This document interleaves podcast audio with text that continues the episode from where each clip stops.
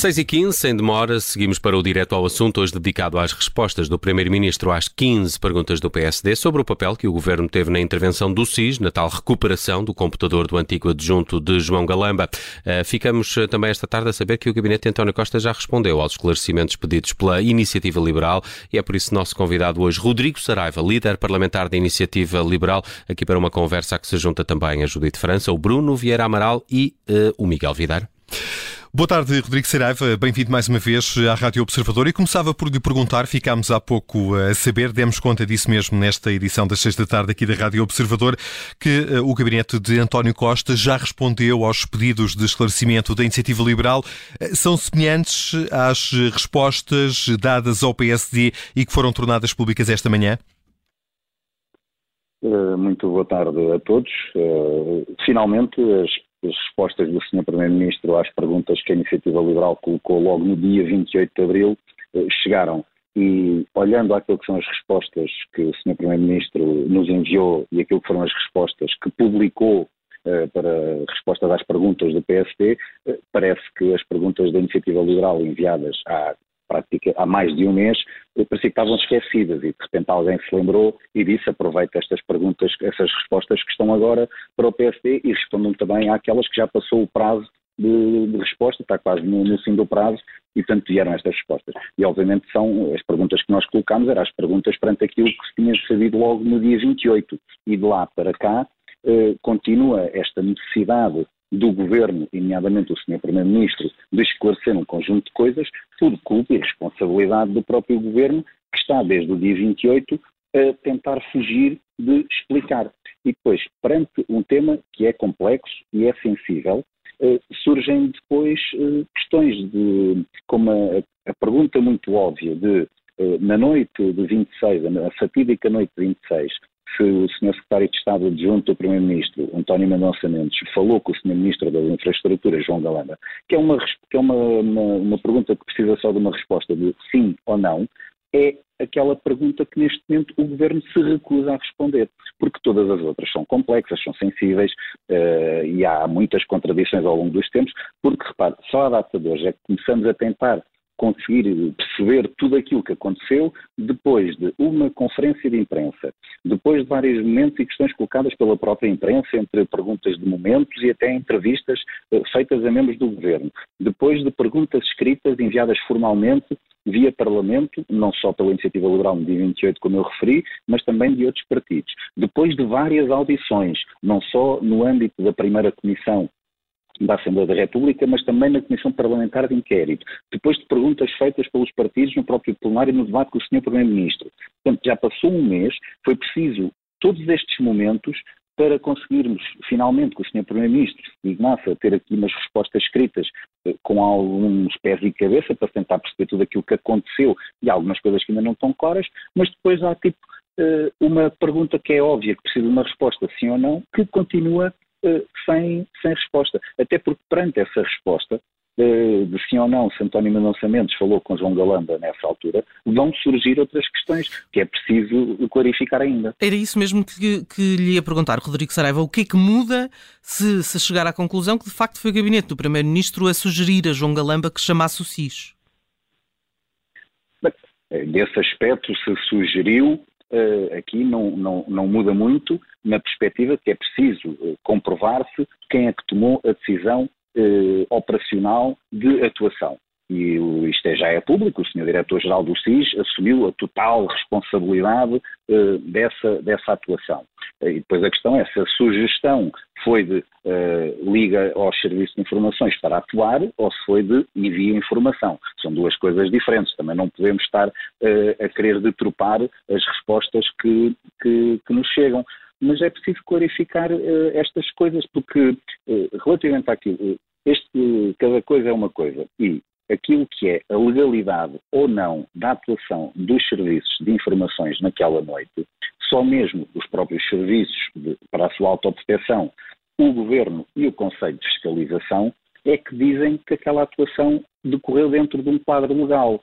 Mas mesmo dizendo isso, não conseguem responder a ninguém um artigo das várias leis que regem o funcionamento dos serviços de informações, ninguém consegue dizer um artigo em específico. São tudo respostas muito vagas, muito macros e, e repetem todos, ad nauseam, aquilo que é. Ah, o CIS atuou eh, porque não havia indício de crime.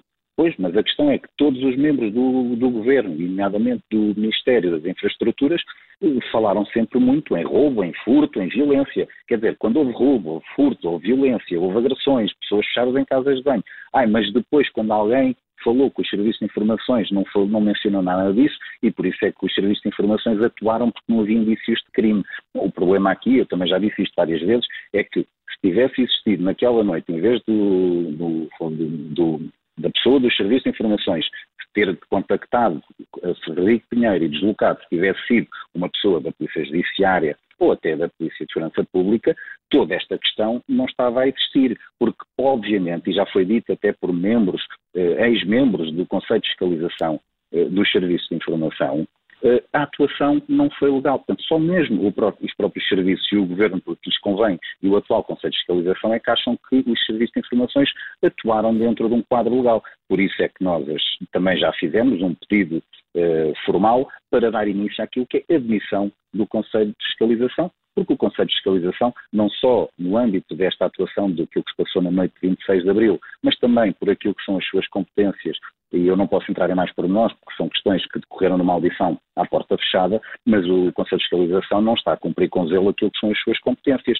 E, portanto, o Conselho de Fiscalização não atuou como um Conselho de Fiscalização, atuou como um Conselho de desculpabilização, não só dos serviços, mas também muito conveniente para o Governo, e por isso é que também já fizemos este pedido para se iniciar o processo que pode eh, acabar naquilo que é a admissão do atual Conselho de Fiscalização e repensar todo aquilo que é o modelo de fiscalização uh, dos serviços. Uhum. Portanto, isto é tudo muito complexo, há aqui muitas coisas que estão, que estão em causa.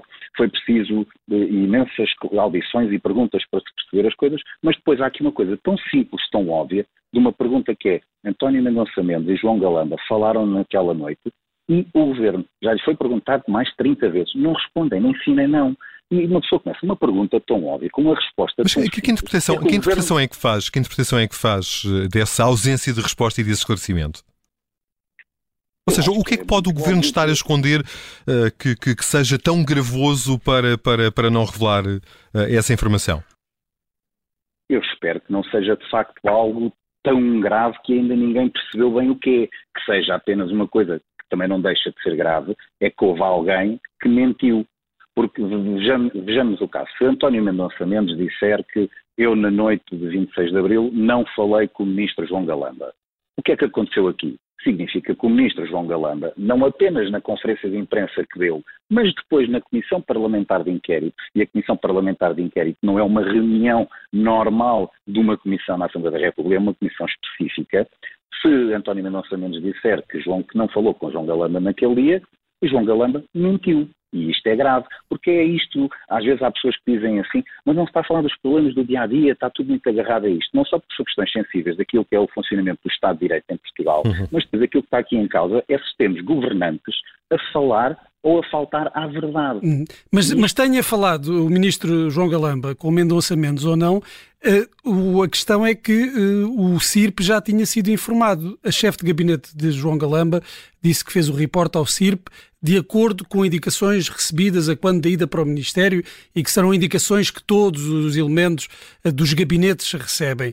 Existe algum documento em que isso esteja claramente indicado? Porque nós estamos a falar uh, de, de, um, de, um, serviço qualquer, de uma comunicação, um serviço qualquer. Estamos a falar uh, ao, ao, Serviço de Informações da República Portuguesa, que depois terá desencadeado a atuação do SIS. Existe esse manual? Porque existe a possibilidade também da chefe de gabinete de João Galamba simplesmente ter decidido, por uh, vontade Sim. própria, uh, fazer essa comunicação. Sim. Independentemente de existir um manual ou um documento com esse protocolo, ou até ser um protocolo verbal no âmbito daquela formação que eles dizem que é dada a todos os membros e chefes de gabinete do, do, do Ministério, portanto, vamos partir de um ponto em que de facto é verdade que existe esse protocolo para fazer reporte de informação de parte direta dos gabinetes ministeriais aos serviços de informação, e isso foi uma informação que todas as pessoas ouviram quando foi na Comissão Parlamentar de Inquérito a audição à senhora chefe de gabinete, mas reparem só neste pormenor. Se de facto esse protocolo existe e é relevante que exista, porque é que nos dias anteriores a essa audição, quando foram as audições à porta fechada uh, com o diretor do SIS e com a senhora secretária-geral do CIRCO, e portanto foi uma coisa que não existiu. Como não existiu, eu posso falar disso, porque se eu tivesse dito isso, eu podia não falar porque é à porta fechada. De facto, não existiu. Portanto, tivemos o diretor do SIS e a senhora secretária-geral do CIRP nesta casa que poderiam ter dito aos deputados que existia esse protocolo e isso explicava muito aquilo que foi, que foi o acontecimento daquela noite. Mas não disseram. É depois a chefe de gabinete que nos vem falar numa audição à porta aberta na Comissão Parlamentar de Inquérito a existência desse protocolo. Então, mas se esse protocolo existe, se é de facto relevante e justifica muito aquilo que aconteceu, porque é que a senhora secretária-geral do CIRP e o diretor-geral do SIS não o disseram?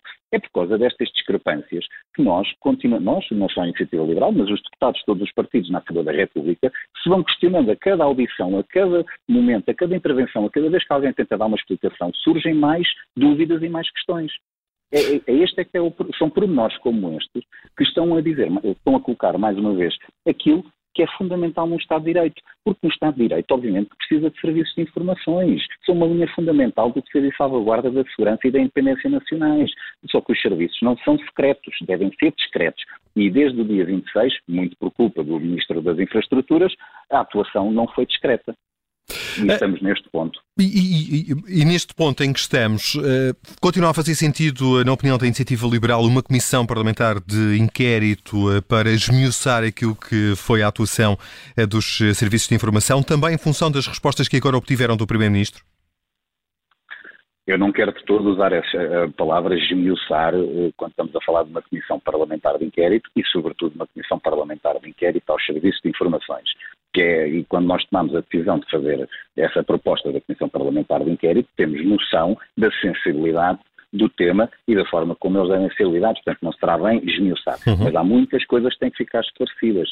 Toda a fita do tempo tem que ficar esclarecido, os intervenientes, nomeadamente esta questão, porque houve alguns intervenientes, ou seja, o ministro João Galamba, na primeira conferência de imprensa que faz, uh, arrola logo uh, um conjunto de membros do governo, e note, eu recordo, quando foi a intervenção aquela declaração ao país do Sr. Presidente da República, que foi arrasadora uh, para o Governo, nomeadamente para o Ministro João Galamba, notou-se um dos principais desconfortos do Sr. Presidente da República foi exatamente o facto do Ministro João Galamba ter arrolado uh, um conjunto de governantes. Isto quase que parece que cada ministro, quando tem uma agenda pública no dia seguinte, vai precisar de confirmar se o ministro João Galamba no dia anterior falou ou não, porque senão também pode ser envolvido uh, nestes contactos. De repente, o ministro João Galamba falou tudo. Portanto, é preciso esclarecer não só a fita do tempo, todas as pessoas envolvidas, porque isso vai permitir, de facto, fazer, responder àquelas perguntas.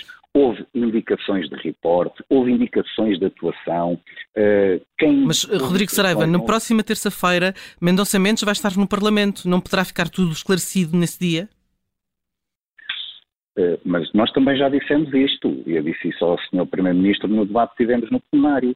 Se neste momento se mantém a justificação para existir uma comissão parlamentar de inquérito aos serviços de informações, é única e exclusiva responsabilidade do Governo que demora a responder. É, ainda agora, estas respostas que fizeram ao PSD uh, eh, e que aproveitam para responder às perguntas que a Iniciativa Liberal enviou no dia 28 de abril, porque é que não tinham sido as respostas óbvias? Portanto, enquanto o Governo não responder a tudo de forma clara, e não, e peço desculpa pela expressão, é, é, isto é tudo um bocado aos fecheiros, é preciso estar a, a pressionar para sair, enquanto tudo não estiver claro, uh, a, Comissão Parlamentar de Inquérito continua a ser justificar, não só para saber aquilo que são as, aliás, sobretudo, as responsabilidades políticas, porque mesmo que nessa Comissão Parlamentar de Inquérito também precisa de clarificar a questão do âmbito da atuação legal ou dentro do quadro legal dos serviços de informações, isto depois será uma conclusão que a ser tirada depois terá sempre que ser enviada para o Ministério Público, que aliás, já disse publicamente, também está a fazer uma investigação, portanto só mesmo o Ministério Público, a via judicial, é que depois pode uh, decretar, digamos assim,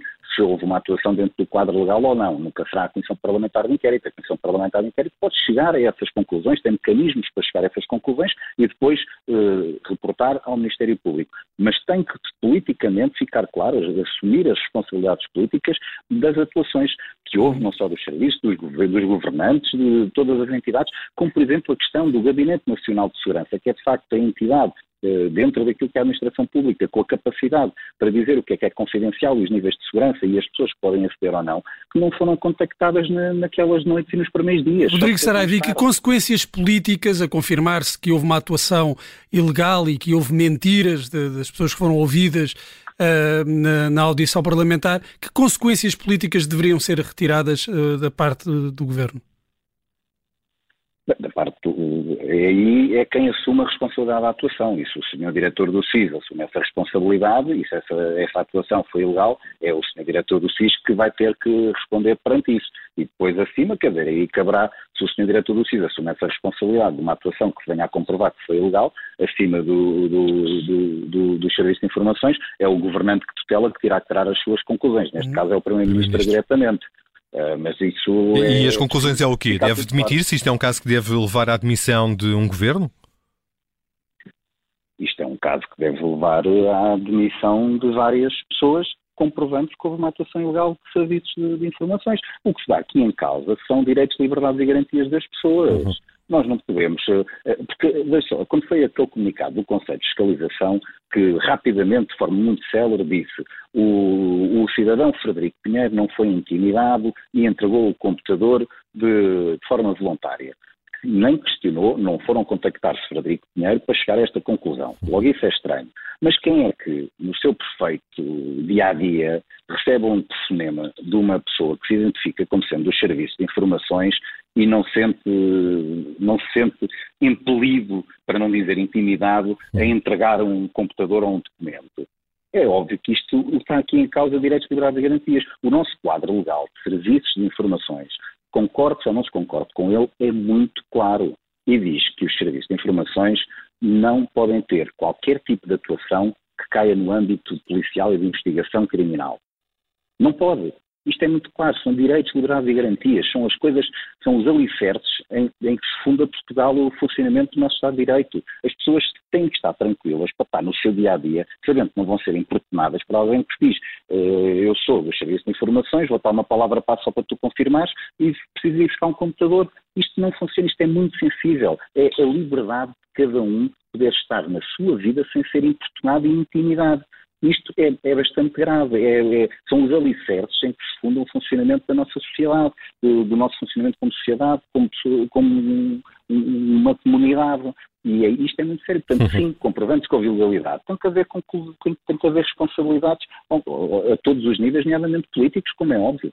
Isso é responsabilidade do, é do Primeiro-Ministro, então parte-se do pressuposto que a Iniciativa Liberal defende a queda de um governo, a confirmar-se que de facto há responsabilidades por parte de António Costa nesta forma de atuação dos serviços de informação. Agradeço. Deixe-me só ser muito sim, claro. Sim. Confirmando-se confirmando que um governo usa serviços de informações para os seus interesses próprios, não olhando a meios para atingir os seus fins, qualquer governo em qualquer país tem que cair como é óbvio, confirmando-se, como é óbvio. Fica não claro. dúvidas disso. Fica claro. O Rodrigo Saraiva, agradeço-lhe também essa clarificação. Rodrigo Saraiva é o líder parlamentar do Partido Iniciativa Liberal, foi o nosso convidado hoje de Direto ao Assunto.